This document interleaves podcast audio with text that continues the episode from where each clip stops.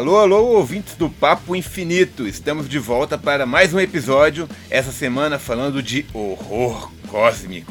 É, meus amigos, essa semana vai ser sinistra, né não, Pedro? O que, é que você diz aí? Pois é, cara, já abrangendo ali um pouco da vibe Lovecraftiana, né? Outros grandes, grandes referências aí do horror, né? Como, como o Arthur Machen, o Edgar Allan Poe então vamos ver o que a gente consegue trazer pro público aí, né? E já lembrar o público o quê, Pablo? Que a gente tem que lembrar logo no começo aqui pra gente não esquecer. Hein? Não, claro. Primeiro temos que agradecer a eles pela audiência, né? Porque sem eles nós não estaríamos aqui falando nada. E além disso, queremos falar para todo mundo que temos o nosso canal no Instagram, o arroba papo infinito, o nosso e-mail, papoinfinito.gmail.com e agora estamos com o canal do Telegram estamos só esperando vocês lá para começar uma série de programas especiais por ali também. Inclusive, é, quem quiser saber o caminho, né? É muito importante a gente falar do caminho, porque a gente está direto no Instagram. E lá no Instagram, na, no link da bio, é um link que leva para todas essas plataformas: Telegram, Spotify, Anchor FM, todos os, os streamings aí.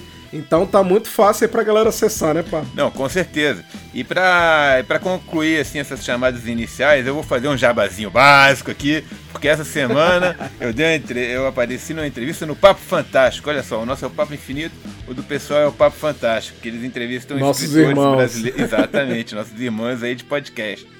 E é um podcast sobre escritores brasileiros e eu falo um pouco lá da minha produção escrita e também falo do Papo Infinito, como não poderia deixar de ser, né? Porque como somos irmãos de podcaster, a gente tem que falar um pouco desse universo também. Então, para quem quiser acessar, eu, eu recomendo é, procurar aí o Papo Fantástico aí na internet, aí no, no, no Facebook, no Instagram. O pessoal tá, tem aí perfis e tal. É só seguir lá que eles dão o caminho certinho, que nem a gente faz por aqui. E dito isso, acho que já podemos começar o episódio, né, não, Pedro? Pois é, vamos começar.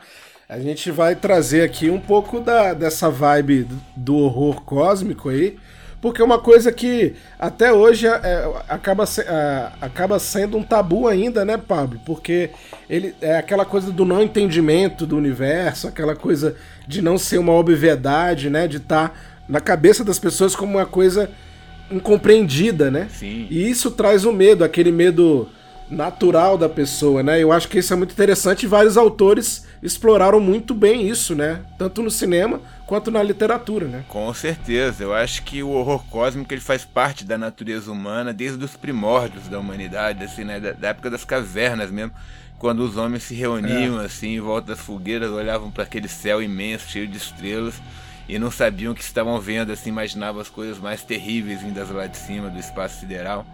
E assim como os deuses que habitavam as, as terras, o, os trovões, as tempestades e tudo mais. É dali, é dali que vem essa origem, né? esse, esse medo do desconhecido, daquela coisa assim bem primordial do escuro, né?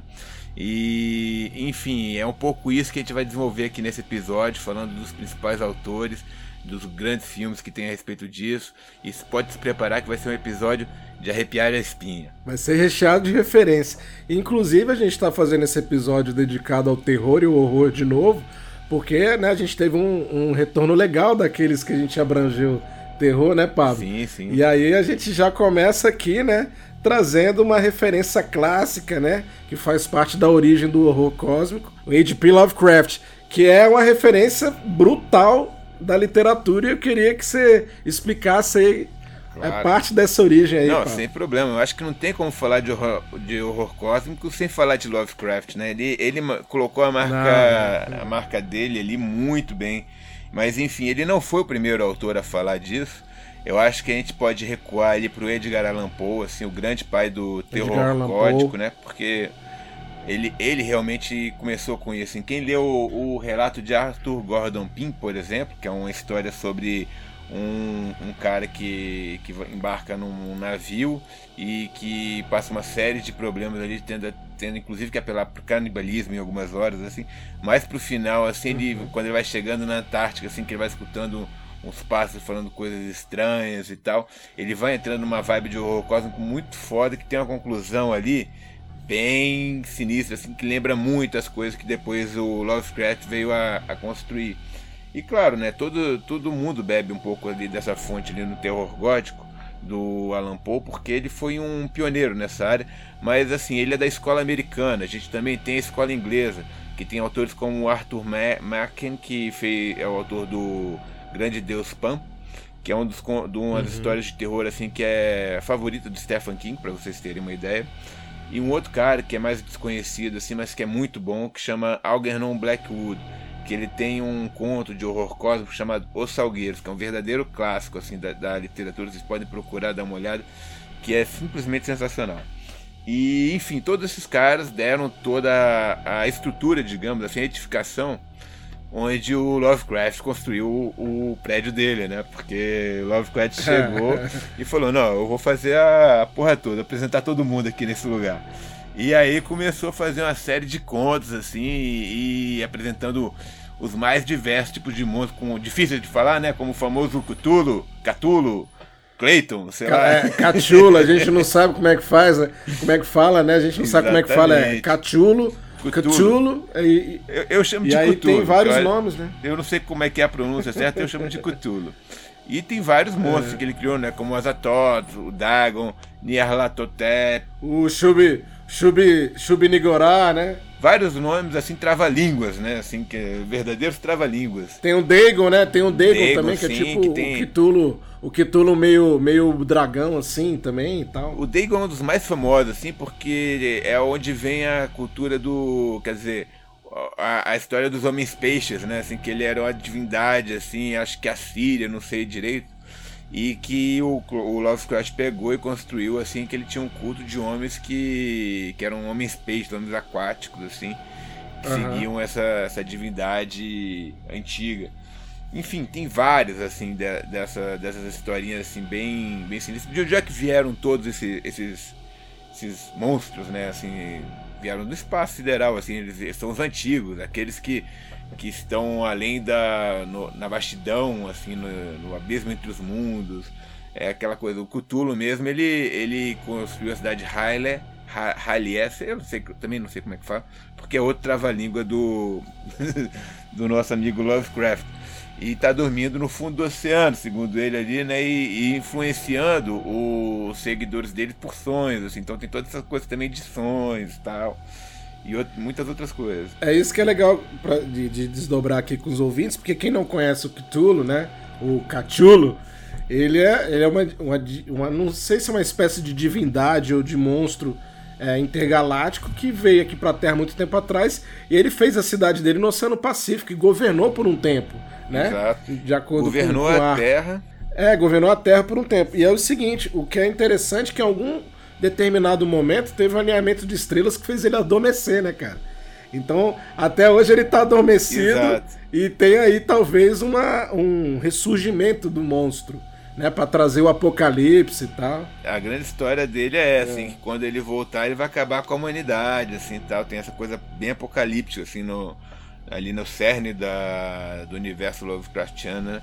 e que ele tem ele constrói assim muito essa ideia, principalmente no, no livro A Montanha da Loucura, né? Uhum. Que ele mostra todo esse background assim da, dos monstros antigos, assim que que é a respeito de uma expedição que vai lá para Antártica e descobre uma cidade alienígena escondida no meio das montanhas, assim, que teriam sido construídas por Shogots, que são outros seres assim uhum. é, o Shogots, do, uhum. do Lovecraft. Que, que eu acho muito interessante, assim, que são seres assim que não tem a forma certa, assim, cheio de olhos e tal formas protoplasmáticas, assim, e é eles que seriam responsáveis pela construção da cidade, assim, uhum. seriam tipo escravos dos antigos, dos deuses antigos, do qual Cthulhu seria um deles, e que teriam governado a Terra eh, no período antes de terem humanos, antes uhum. de terem tudo isso, antes de terem dinossauros, assim, tudo mais. Não, inclusive dá para fazer uma ligação aqui breve, Pablo, só para contextualizar, que vai em contra aos, aos cajos japoneses, né, essas histórias, né? Porque é, é, mais ou menos. É, não, mas assim, pelo menos com aquela, é. aquela temática de, de seres de, de, de, outro, de outros lugares que governavam é. o mundo muito tempo atrás e que, e que têm extremo poder, né? E se degladiam por aí. Eu acho interessante trazer isso aí. Não, com certeza, assim, mas eu acho que a vibe, assim, do, do Lovecraft é mais essa coisa, assim, do, do desconhecido, assim, porque é aquele troço, né, Pedro? Ele nunca mostra direito os monstros dele, saca? Uhum. Eu, eu, Lovecraft é meio fofarrão nesse ponto, assim, né? Que ele sempre. Ele sempre fala, não, qualquer pessoa que observar esse monstro vai enlouquecer. porque a visão dele é simplesmente aterrorizante, faz a cabeça da pessoa ficar branco de uma hora para outra, assim, só de olhar para ele, uhum. saca e tal. E, e, ele faz assim para te deixar com medo, assim, que era, uma, era um recurso narrativo muito comum naquela época em que ele viveu ali dos anos 30 e tal. E aí, e ao mesmo tempo que ele fala isso, ele descreve o monstro, sabe? Ele fala, não, porque é uma cabra de mil olhos e não sei das quantas e tal. Ele faz uma descrição ali bem assim, superficial. E que se você olhava de, por um outro ângulo, você via outra coisa e tal. Então nunca é uma coisa muito clara, assim, né? Então quando você vai assim, pegar até a, as interpretações artísticas dessas criaturas, assim, que os artistas fizeram ao longo dos tempos, assim, principalmente depois que começou a ter um certo culto a essa obra do Lovecraft, assim que eu vejo muito crescendo desde os anos 90 para cá, mais ou menos, que ele está mais popular, digamos assim, né? as pessoas redescobriram, é que você começa a ver assim os trabalhos dos artistas, e, cara, cada um tem uma interpretação bem diferente de como que são essas criaturas do Lovecraft, sabe? E que era interessante também que ele viveu na época do Robert E. Howard, né, que é o criador do Conan. Uhum. E que eles meio que trocavam esses personagens, tá? Então o, o Robert E. Howard pegava altos monstros do Lovecraft pro Conan ir lá batalhar. Pro Conan matar, pra, é, pra, dar narrativa. Até né? porque tinha. Porque tinha essa onda que os deuses antigos viveram na Terra é. muito tempo atrás, né? Então ali, pode ser ali durante o tempo do Conan, poderia ter um acordado, outro, pá. Então eles brincavam muito com isso, assim, eles eram amigos, inclusive, assim, eles se correspondiam por cartas e tudo mais. E, enfim, é o grande pai, assim, do horror cósmico, né? E que ele trouxe toda essa densidade, assim, da desse universo mais amplo, assim, de de culto, saca? De monstros é, que vieram das estrelas, de monstros que viajam no tempo, assim, o que influenciam os humanos é. através de sonhos. Ele tem uma série de coisas, assim, ele mexe com todas essas partes mais subconsciente, subliminar da, da imaginação humana. Não, e é legal você falar isso porque o, o, que, ele, o que ele mexe no, no sentido do psicológico da coisa, né? Faz muito sentido, porque traz um aspecto de dominação, de transe, né? Aquele negócio do olhar, você ficar é, estarrecido por aquilo, tipo, paralisado, né? Tipo, pânico toma conta da, da, da, do, da tua reação quanto àquela monstruosidade, né? Então acho que o Lovecraft ele sabe fazer muito isso. E aí muitos filmes, né? Muitos contos é, é, trazem esse aspecto do daquela do intangível, né? De você não saber o que, está acontecendo sim. ali, né, velho? Não, com certeza. Ele mexe muito com essa questão da do que, que está além da nossa imaginação, né? Tanto que ele, ele introduziu ali um, um do, dos livros é, fictícios mais famosos de todo o tempo, que é o Necronômico. Uhum. Que é um livro que não existe de verdade, só na imaginação da galera. Que teria sido escrito lá por um árabe louco, é Abdul Al-Zahar. Al é, eu não sei falar o nome do cara assim também.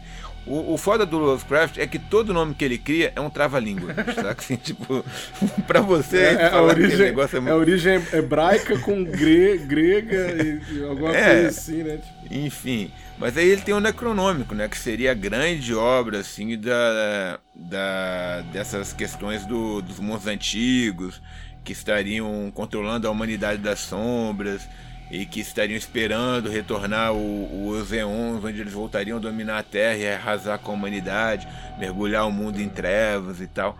E, e, e ali, ali o Necronômico é falado também que é um livro assim que a pessoa que lê enlouquece sabe? Tem essa coisa também. É, vai encontrar até o Dark Road que a gente estava falando da Marvel, que é mais ou menos uma releitura do Necronômico aí. E outra coisa, eu acho que isso aí também dá uma deixa de, do, dele explorar dimensões, né? Porque faz parte do intangível Sim. criar monstros, explorar a narrativa, dizendo que existem outras dimensões envolvidas naquela, naquela história. Então a própria dimensão diferente da sua já faz parte de uma coisa inimaginável, né? Então o, ter o terror cósmico eu acho que vem muito nesse sentido. Mas ela não saber a origem daquilo, né? A forma que aquilo vai chegar para ela de, de algum jeito, né? Então. É, não, se você pegar a obra do Lovecraft, a gente fala muito de Marvel aqui, do universo interconectado da Marvel, é. esse troço todo. Cara, a obra do Lovecraft é, é o princípio disso tudo, assim, porque todas as histórias dele são amarradas umas nas outras, assim. Ele tem personagens recorrentes, assim, que aparecem em várias histórias. Não só os monstros, assim, como Cthulhu, o o Shub-Nugora, o Yog-Sothoth, o Nyarlathotep, o Rei de Amarelo que ele pegou do Chambers. É, é ele, verdade. Que o, é. o Rei de Amarelo, Rei de Amarelo. era um era um outro um outro conto assim que que era foi criado por um outro autor antes dele chamado Robert W. Chambers, que era a história de, um, de uma peça em três atos em que ninguém conseguia chegar ao terceiro ato, todo mundo enlouquecia no terceiro, no segundo ato, assim, saca, e tal. E é um troço decadente e tal. E ele, e ele pega muito desse, dessa questão da decadência, da dos horrores assim, né? E, e, claro, assim, o Lovecraft era uma criatura ali do era um escritor ali do, do tempo dele, né, da, dos anos 30 ali. E, e se você pegar a obra dele, ela tem algumas problemáticas com os tempos atuais porque ele tem um, alguns conteúdos um pouco racistas ali no meio. Por causa assim, da, da época, do contexto e tal. E é, tem toda essa coisa ali do contexto. E, e, enfim, era o pensamento que vi, vingava na, na sociedade naquela época, assim, né? Se tu pegar ali os anos 30 ali, é, cara, é quando tá o auge do autoritarismo, tá começando, assim, o autoritarismo, assim, da, do... É, do, do ultranacionalismo, né, e tal. O, a Alemanha é. nazista, assim, tipo, tem todas essas coisas ali ao redor também que eu não sei se chegaram a influenciar o trabalho do Lovecraft, que é, eu, eu nunca vi nada de nazismo, de fascismo na, no, nos escritos deles, assim, tal. Mas eu acho que influenciou os pensamentos dele como, como um ser daquela época também, sabe? Assim, tipo, um, um escritor. Assim. Então ele, ele, tem essas coisas problemáticas, assim, que é bom a gente ressaltar também, porque as pessoas batem muito nessa tecla hoje em dia, que tá um troço mais é, nos holofotes, assim, gerais, né? E, enfim, porque a gente vem dando uma reestudado desse passado nosso, né? Mas enfim, ele é uma criatura da época dele. A gente tem que, que ver isso também e pegar o que, que ele fez de interessante ali. Porque eu acho, cara, a obra do Lovecraft ela é muito, muito rica, assim, em vários pontos, né? Apesar de ser um pouco rebuscada demais, assim, ele gost... ele, cara, ele floreava. Ele é assim, megalomaníaco, né, nesse sentido, né, cara?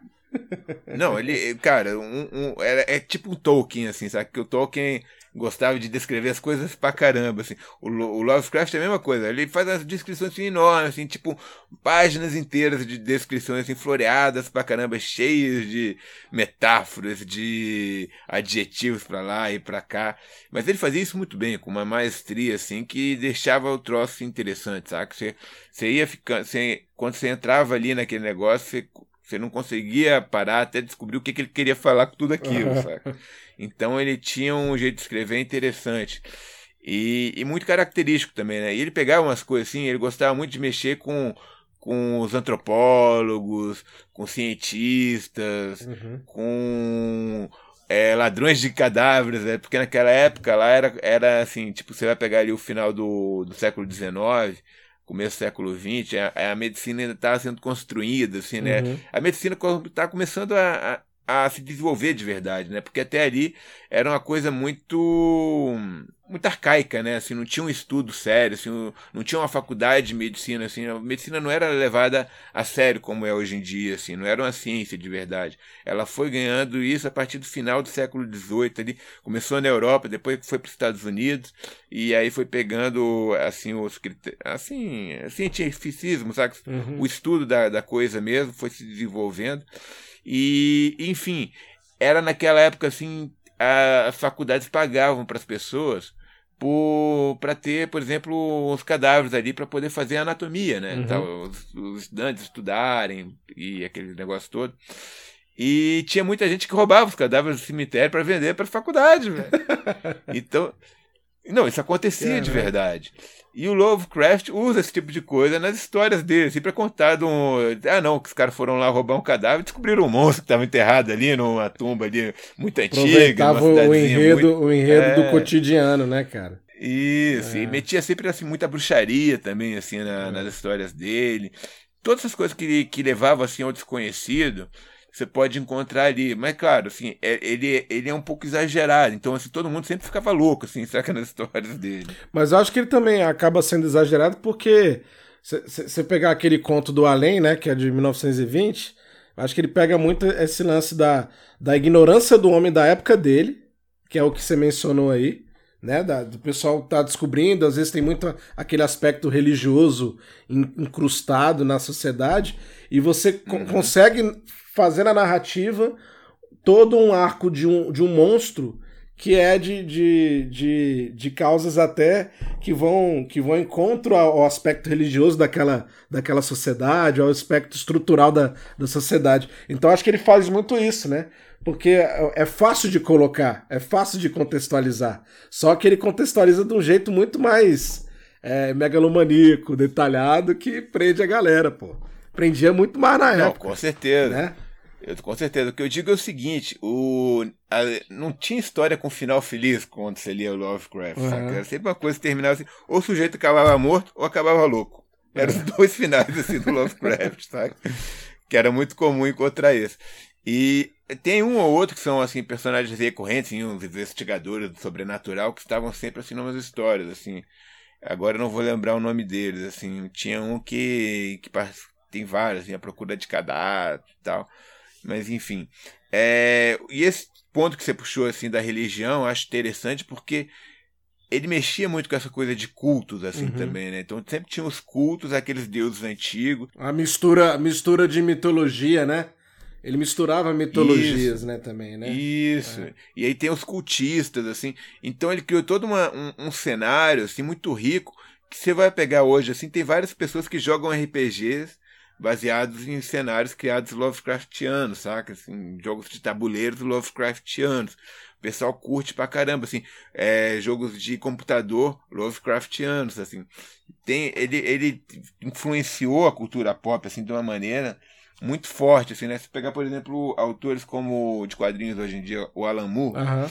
ele fez uma série recente chamada Providence, onde ele faz toda uma, uma série de homenagens da obra completa do, do do Lovecraft através assim de um personagem que vai viajando até encontrar com Lovecraft assim e tal e assim conhecendo todas as mitologias e tal é. como se fossem uma, uma, coisas reais daquele mundo e mas eu acho também interessante a gente ver essa questão assim da ciência né que que é um pouco isso né? a ciência vem para jogar luz no desconhecido e tal então é, a gente vê isso no, também assim né que o cientista é meio que o inimigo dessas forças das trevas nas histórias do, do Lovecraft e, na, e assim, em outros enredos também, né?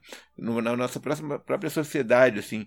É, tem essa questão assim da, da ciência e tomando assim por exemplo o lugar da religião porque como a religião ela mexe mais com o desconhecido assim com forças do além que vão influenciar na vida das pessoas e tal é, a ciência vem para um pouco para desmistificar isso então uhum. a gente vive numa sociedade agora que é mais informada, ao mesmo e assim, aqui é troço, a gente vive a, a, aquele o período de histeria, eu diria, né? Uhum. Porque ao mesmo tempo que a gente tem informação pra caramba, que as pessoas podem ver o mundo assim com, com olhos bem objetivos e mais lúcidos assim, tudo mais a gente tem um pessoal de uma ignorância absoluta também que, que fala, não, é tudo uma conspiração aí da.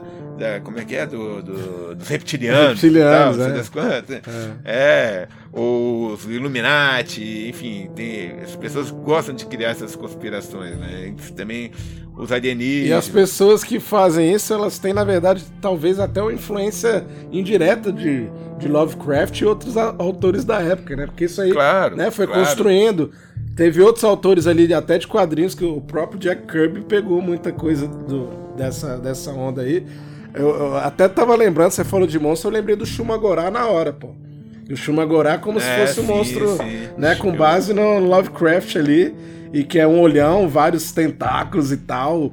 É, ele, ele, é. ele, transpassa pelas dimensões, então tem tudo a ver. E aí, cara, o que você falou é interessante, Pablo, porque realmente a ciência veio para quebrar o, a, a, base do, do terror e horror Lovecraftiano, qualquer um da época, mas ao mesmo tempo a ciência traz também o, o, o aspecto do espaço sideral, né? Do cósmico, né? O, borderline da ciência é o, é o cósmico, né? Que a gente ainda não ultrapassou, né, pô? não, com certeza. E para e mostrar assim que o Lovecraft não tava pensando bobagem, assim, nem nada disso, assim, como essas coisas assim são relevantes, assim. Eu achei uma notícia aqui, Pedro, da semana passada, bicho, que olha só, é galáxia distante, em forma de água viva, envia estranhas ondas de rádio. Em forma de água Cara, viva. Em forma de água viva. Ó. Vou ler aqui para vocês, velho. Ó. Um grupo de pesquisadores da Curtin University da Austrália detec detectou a emissão de estranhas ondas de rádio vindas de um aglomerado de galáxias. Um fato curioso é que a radiofrequência tem o, o formato parecido com uma água-viva gigante com cabeça e tentáculos. O objeto está a 340 milhões de anos-luz da Terra, em uma zona do universo conhecida como Abel 2877. As ondas de rádio enviadas são de frequência muito baixa e precisam de aparelhos muito específicos para serem captadas, como é o caso do radiotelecóptero Murchison Wildfield Array, no oeste da Austrália. E aí o cara vai falando aqui tal, um monte de coisa. E, e é que, o Cleiton, assim, pô. É o Cleiton. É o, é o Quitulo, velho. Não tem, e aqui, ó, tem aqui, ó. Um, um, cientista aqui falando, ó, tivemos que realizar uma, alguma arqueologia cósmica para entender a antiga história de fundo da água viva. Velho, é Lovecraft é, completo, Lovecraft assim, total, quando você pega assim. É. é. É, eu até fico assim, me, me, assim, né? Tipo, porra, será que essa notícia é verídica? Mas o site, assim, é um, é um site sério, né? Site de conspiração, nem nada disso. E, enfim, essas coisas acontecem, assim, no, no escopo da ciência, né? Que você vai pegar imagens porque as pessoas não entendem muito bem. Eles pegaram essa imagem que eles ainda estão tentando decifrar e que eles estão interpretando como uma água viva gigante numa galáxia a 340 milhões de anos-luz daqui. São os antigos, velho. Pois então, é. lá no passado, que você, você tem que ver que essa luz está chegando aqui 350 milhões de anos com atraso, velho. É uma coisa muito sinistra. Inclusive, eu lembrei de um filme que não tá no nosso, na nossa lista aqui. A gente vai falar de filmes ainda, né? O impacto que te, ah, teve sim. nos filmes. Mas eu lembrei de um rapidão aqui que é do. que o Ryan Reynolds tá no filme. E ele se chama Life, ou Vida. Agora eu esqueci. ah, eu sim, sim, sim. E esse ele fala, ele, ele só resume um pouco mais o, o espectro ali do raio do sistema solar, ele vai até Marte só, né? Uhum. Então em Marte eles descobrem uma vida totalmente nova, por acidente, e essa vida embarca na nave dos caras de volta, na expedição na hora de voltar para a Terra. E que aquilo, é. cara, é uma, é uma quebra de paradigma, tanto para os cientistas, porque a vida não é baseada em carbono, né, nada. É uma vida totalmente, eu acho que ela, ela osmótica, assim, tipo, essas doideiras assim. E aí cai na Terra, velho. Só que cai na Terra por acidente, eles não querem que a vida caia. Então, assim, Entendi. isso aí eu acho que traz um pouco daquele, do inexplorado, né? Que é justamente uhum. o lance do cósmico. o segredo, eu acho que do horror cósmico é isso de você não saber o limite da, daquela, daquela vida ou daquele, daquele ser, daquela entidade. E, pô, é. os caras exploram isso bem pra caramba, né, velho? Eu acho que o Cosmo, o grande lance é quando você não mostra assim, o que, que é a, que tá por trás daquela fonte de medo. Quando você deixa desconhecido mesmo, né? Assim, quando você, é. Ou então quando é uma coisa assim que não tem uma forma concreta, assim, tipo, que é uma coisa que está sempre em transformação, ou que, ou que. O que não é humanoide, né? Às vezes não é, é humanoide. exato, exato. Mas apesar disso, eu, eu sou muito fã do Alien, velho. Porque o Alien, para mim, é uma criatura Lovecraftiana perfeita, assim, sabe? Ah, que, que, é, porra, ela é meio insetoide, demais. assim, porra. É, aquele, aquele visual do Alien, para mim, é é fantástico. Mas assim, falando já dos filmes, né, Pedro, assim, o meu favorito, assim, de longe, assim, de horror cósmico, é o Enigma de Outro Mundo, velho. Não só porque é do John Carpenter, que é um diretor que eu, porque eu tenho um imenso respeito e que, assim, eu acho que tem os melhores filmes, assim, possíveis. Mas, cara, é um filme que mexe muito com essa questão de desconfiança, saca? É. E é, para quem tá na quarentena, assim, eu acho interessante de ver assim, porque é, é uma quarentena, saca? Assim, é, é, ele acaba sendo. Ele se, passa todo, ele se passa todo na Antártica, é um filme que. que passa numa estação ali de, de estudos americanas, né? e com Kurt Russell começa assim com, com um helicóptero perseguindo um cachorro, um husky siberiano lá tentando matar o cachorro, assim, jogando granada, dando tiro e assim tudo mais. E de toda forma tentando matar o cachorro. E aí ele, os caras desse helicóptero acabam morrendo ali na primeira cena, assim, porque eles falam, eles são, acho que o finlandês, uma coisa assim, e os americanos não entendem o que, que eles estão falando e eles estão com a arma, tenta atirar num deles e acaba levando tiro lá, morrendo e tal.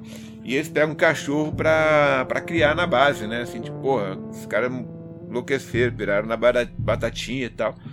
Então, e deixaram o cachorro lá. E o cachorro não é um, ca um cachorro de verdade, o cachorro é um alienígena ali que. É tipo um flurking, né? É, velho. É tipo, velho, é um, é um bicho muito sinistro, assim é. tal. E eles vão na base lá do, dos finlandeses e descobrem que os caras acharam uma nave espacial. Sabe? É. quando eles voltam assim, o cachorro já virou um monstro que eles tiveram que abater mas já se. Já, já dominou um humano ali, sabe? Já tem um, um entre eles que não é um humano de verdade. Então começa aquele coisa de desconfiança. Ninguém sabe quem é real ali, quem é humano, quem é alienígena.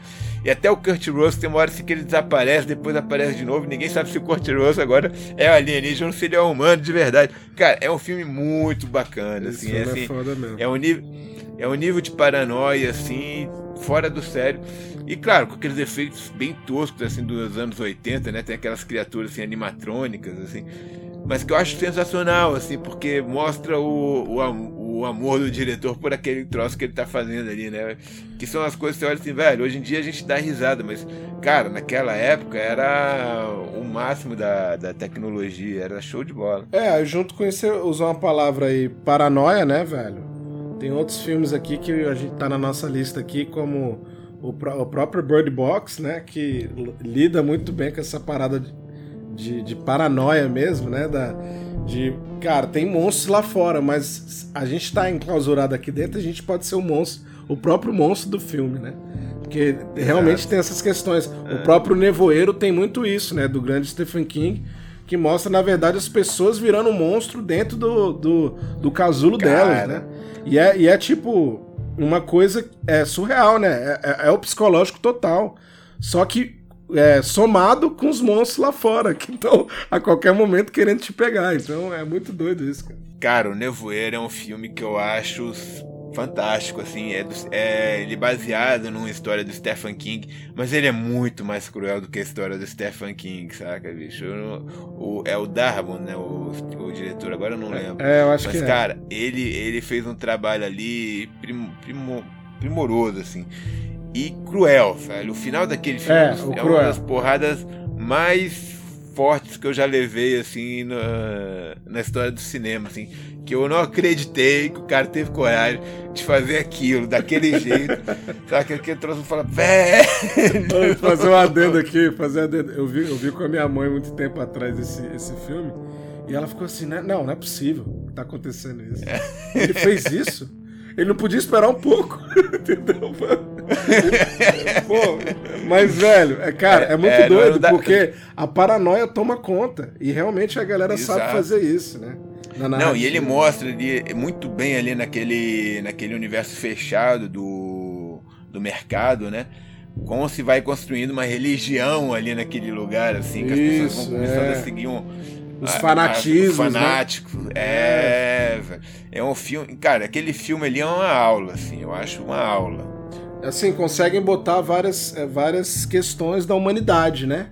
No limite. A humanidade Sim. no limite, né? Sim. Que a humanidade se questionando de uma série de coisas que, que pra gente são triviais, né? Como a própria sobrevivência, né? Então eles colocam Não, acima da sobrevivência, tipo, fanatismos religiosos, é. É, doideiras e tal. É muito doido, cara. Cara, pra quem não viu o Nevoeiro, ele é um filme a respeito de um pai e um filho que, que vão passar um fim de semana num, num interior dos Estados Unidos e aí a mulher fica na, na casa deles lá na beira do lago, enquanto eles vão é, comprar comida no supermercado. É, então a tempestade, nisso, né? Então... É, só que nisso tem um laboratório nas montanhas que teve um acidente e um nevoeiro vem e cobre a cidade inteira. E, e aí tem coisas que habitam esse nevoeiro ali que quem sai para tentar descobrir acaba morrendo assim tal. E eles assim próprios assim tem que batalhar uns monstros ali no meio da, daquela daquela história toda. E eles ficam trancados isolados num supermercado sem saber o que está acontecendo. E para quem quer quer saber como é que é o final dessa história que a gente está comentando aqui sem spoiler mas já falando que é uma porrada é um filme porrada. pesado assim que que te deixa assim no chão quando acaba ele tá na Amazon Prime, galera. É. Fica a dica aí pra vocês verem, mas com esse detalhe, é pesado. E o Bird Box, que a gente já comentou antes, ele puxou muito dessa, dessa linha do Nevoeiro, né? É basicamente uma releitura do Nevoeiro, se a gente for ser um pouco mais pragmático mesmo. mas é ele trata muito aquele lance da do mais Lovecraft, né? Que é que você não vê, né? Os monstros propriamente, você não vê hora nenhuma, na verdade. Acho que só vê na, na, nas câmeras e tal. E aí eu acho que ele, ele, ele, ele é mais caprichado que o Nevoeiro. Eu vou fazer a comparação. Aqui você pode discordar ou não, tá, Papo? Ele é mais caprichado que o Nevoeiro no sentido do, do desconhecido, né? Porque ele leva, ele consegue levar você até o terceiro ato do filme sem realmente saber o que, o que, que as pessoas estão lidando ali. E o Bird Box ele entregou isso bem, na minha opinião, né? Não, é, é, eu não posso falar mal do, do Caixa de Passo porque eu conheço o autor, é amigo meu, velho. e tô falando sério, é tô falando véio? sério, velho. Pô, já, já diz porque aí, quando, já bota o WhatsApp dele no. Quando, quando, quando eu trabalhava lá na Intrínseca, eu conheci o Jorge Marra, né, eu, ele veio pra Bienal aqui no Rio, que o que Brasil, para quem não sabe, foi o primeiro lugar onde o livro dele estourou, assim e tal de verdade, assim, sabe? Que ele foi, é, é, inclusive, é, é, os direitos do livro foram vendidos primeiro pra gente do que para os Estados Unidos. Então ele é muito grato assim, ao Brasil por conta disso também. Caramba, sabe? que curioso isso, cara. Não é? Pois Nossa. é, e foi o primeiro livro dele assim que estourou, sabe? Assim, que ele, ele tem uma banda lá nos Estados Unidos, agora eu não vou lembrar o nome da banda. E que ele já tinha escrito, assim, sei lá, uns 10 livros que ele contou lá pra gente lá e nunca tinha conseguido nada. Eu, quando ele mandou Caixa de Pássaros, ele conseguiu e fez um sucesso do caramba, assim. Mas enfim, velho. Mas eu acho que é uma história muito interessante, assim, porque é, é, ele tem essa, essa pegada do Lovecraft de ser um, um, um horror que a gente não vê ele em momento algum, saca? Assim, é uma criatura desconhecida está do lado de fora. E ele é chamado de caixa de pássaro do filme, por quê? Porque a, é, os humanos usam os pássaros para saber quando essas criaturas estão é, para se guiar, né? Os pássaros ficam, ficam agitados. E ao mesmo tempo, eles são como pássaros dentro de uma gaiola, porque eles não podem sair de casa. Essa sacada aí foi, essa sacada aí foi genial, achei assim. É, não, assim, é, é um livro bem bacana realmente assim do E ele, e ele tem muito essa coisa, assim, ele, nessa, nesse primeiro livro, ele, ele mexe muito com essa coisa visual, assim, que as pessoas não podem ver o que é está do lado de fora, né, da cegueira. E na segunda, ele já, no outro livro dele, chamado Piano Vermelho, ele já puxa para uma parada mais de música, como ele é músico, né?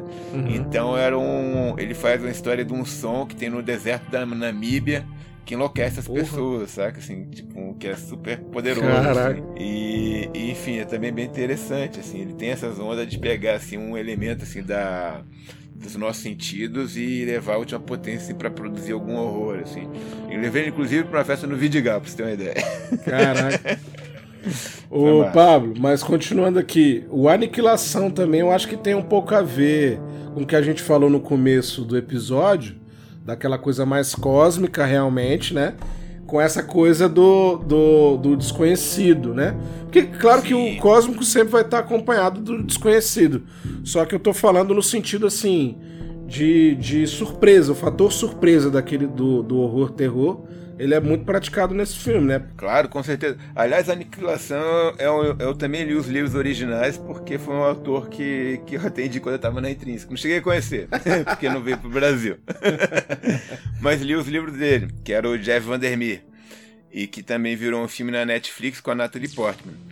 E, e, velho, eu acho que, que é muito interessante, assim, porque ele faz parte de uma on nova onda, assim, literária chamada New Weird, né? Um novo estranho. É... E é muito esquisito assim os livros dele, sabe? Porque tem toda essa questão assim da. Ele, ele puxa, ele bebe muito, velho, num livro russo chamado Piquenique na Estrada. Que, o, que era um livro a respeito de, um, de uma visita extraterrestre à Terra onde deixa uma área assim meio contaminada, tipo uma Chernobyl, saca? Assim, tipo, é. os alienígenas vieram aqui e foram embora. E, de, e nessa área que está ali contaminada tem um monte de objetos alienígenas que, enfim, causa uma série de mutações. Mutações no ambiente, né? Inclusive, né? É, exato. E foi também um filme que, que depois. Como é que é o nome do filme? É, Stalker, eu acho. Eu não vou lembrar o diretor agora, que também é um russo. Ele fez um filme baseado nesse, nesse livro do Piquenique na Estrada, chamado Stalker, eu acho, agora não lembro. Tem no, tem no YouTube, eu vi no YouTube. e que ele mostra toda essa coisa também da paranoia e tal, que é muito é assim, aniquilação o que que é? É a mesma coisa.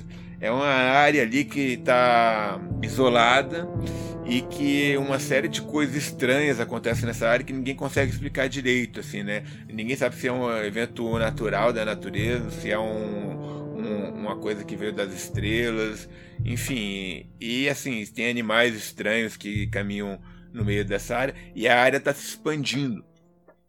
É. Então tem todo um mistério assim sobre o que está acontecendo ali e que eu acho mais, o que eu acho mais interessante eles nunca são respondidos completamente, porque você tem muito que meio que um caos que se instala naquela naquela naquela naquela missão que vai lá investigar, né? Ninguém, primeiro que as missões vão, quase ninguém sobrevive, né? Todo mundo vai é. morrendo no caminho ou vai desaparecendo, depois aparece de novo e não é a mesma pessoa que foi embora e tal.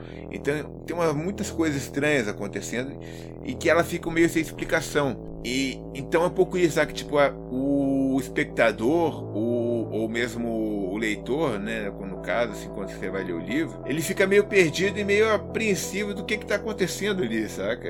Uhum. Eu acho esse tipo de coisa também interessante, assim, muito válido, assim, para é, atiça a curiosidade, né, cara? É, porque realmente aí é realmente o medo do desconhecido. Ele não te dá as respostas, sabe? É. Então, então isso também é bacana.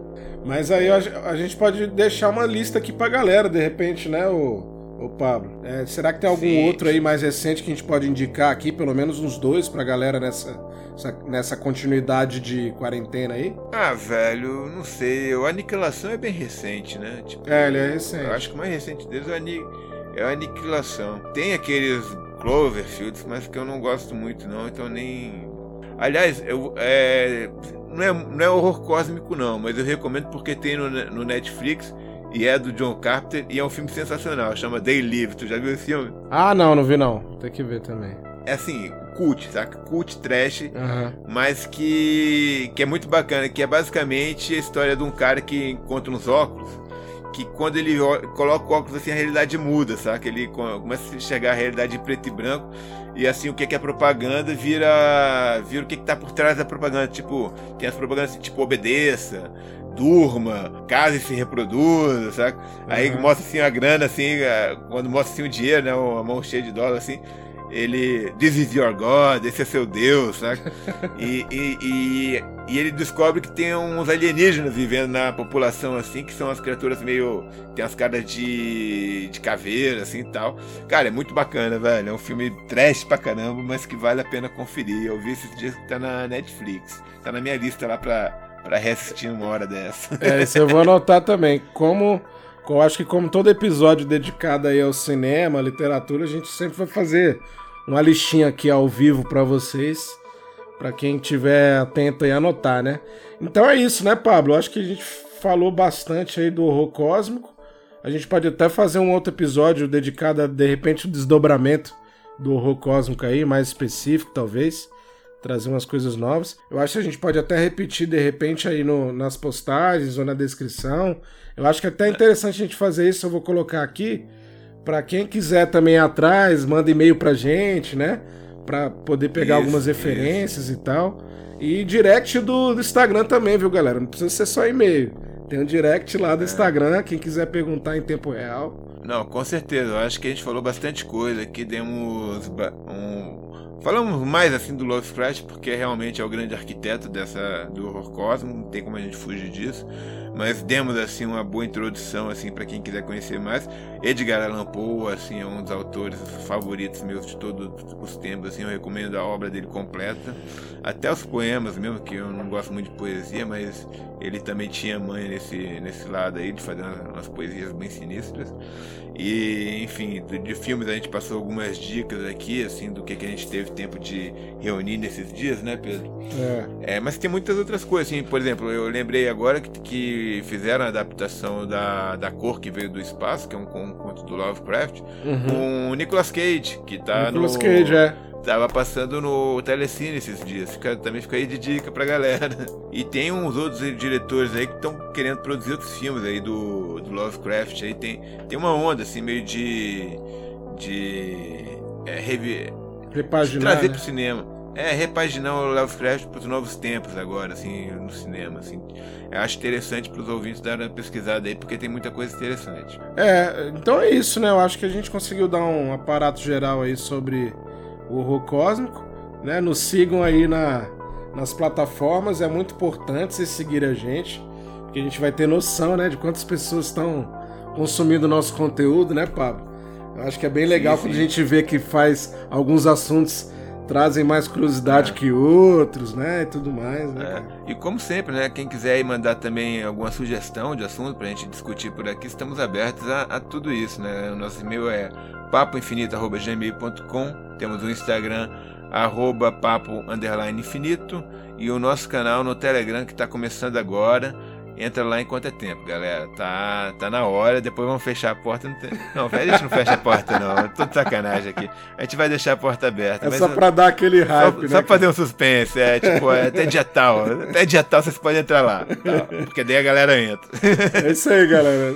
O caminho tá dado aí, então sigam a gente em todas essas plataformas. Falou e até mais, galera. Um grande abraço, até mais.